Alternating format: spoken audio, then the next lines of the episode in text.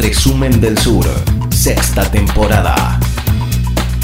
Tras 100 días de cuarentena, Paraguay vuelve a las actividades cotidianas respetando el distanciamiento social y el uso de barbijos, pero con gimnasios, teatros, cines y locales gastronómicos abiertos. Pese a estar en América Latina, epicentro de la pandemia a escala global, con 1.336 casos y 13 muertes, el país guaraní logró contener el crecimiento de contagios desde muy temprano. El 7 de marzo se detecta el primer caso de coronavirus en el país, un hombre de 32 años que regresaba de Ecuador. El 10 de marzo, con el apoyo del ministro de Salud, el gobierno de Mario Abdo Benítez decretó el toque de queda nocturno y el confinamiento obligatorio en todo el territorio nacional. La decisión fue tomada 24 horas antes de que el coronavirus sea declarado pandemia por la Organización Mundial de la Salud y con tan solo dos casos en el país. Hemos preparado una resolución que establece la suspensión de eventos públicos o privados de concurrencia masiva, la suspensión de actividades educativas en todos los niveles por el término de 15 días. Seis días después, el presidente decreta la emergencia sanitaria en todo el territorio nacional. El 24 de marzo, el gobierno dispuso el cierre completo de sus fronteras. El accionar rápido de las autoridades y los aspectos demográficos y geográficos del país lograron ser el factor esencial de contención del crecimiento de los contagios.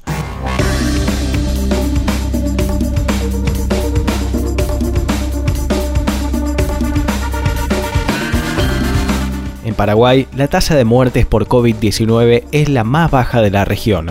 2 por cada millón de habitantes, lejos de los 210 en Brasil, los 36 en Colombia o los 20 de Argentina. La ocupación de camas generales y unidades de terapia intensiva apenas supera el 10%, con un sistema de salud débil, como lo define el propio director general de Servicios de Salud del Ministerio de Salud Pública y Bienestar Social de Paraguay, Juan Carlos Portillo, el país recibió la pandemia en medio de una de las peores epidemias de dengue de los últimos años.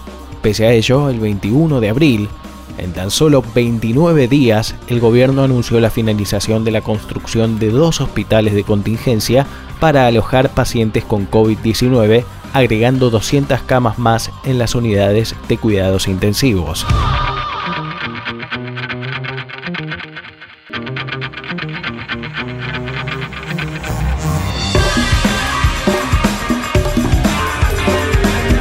Paraguay tiene 7 millones de habitantes, se encuentra entre los países con menor porcentaje de población urbana y menor densidad de la región. Su población urbana alcanza el 66% del país, cuando la media supera el 80% de concentración distribuida en pocas ciudades, mientras que la densidad alcanza los 17 habitantes por kilómetro cuadrado, entre los tres más bajos de la región.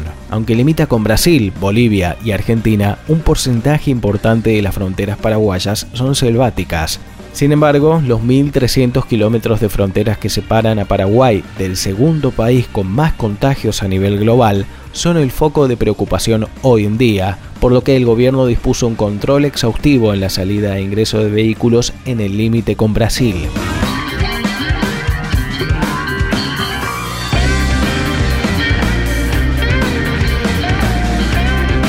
Para una reapertura gradual, el Ministerio de Salud, a cargo de Julio Mazzoleni, elaboró un sistema de fases propio que denominó cuarentena inteligente, dividido en cuatro etapas.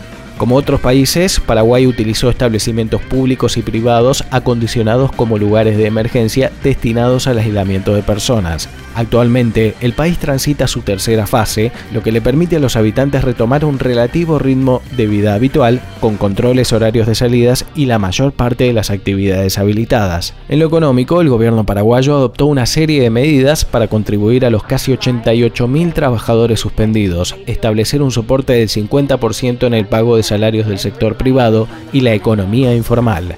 Sin embargo, el Banco Mundial anunció una contracción del 2,8% de la economía para el 2020 en un país donde la pobreza trepa al 20%, según la CEPAL. Pese a estar en pleno proceso de reapertura, los efectos colaterales de la cuarentena en un país que no posee una economía sólida y donde el trabajo informal llega al 64% condicionan la reconstrucción económica.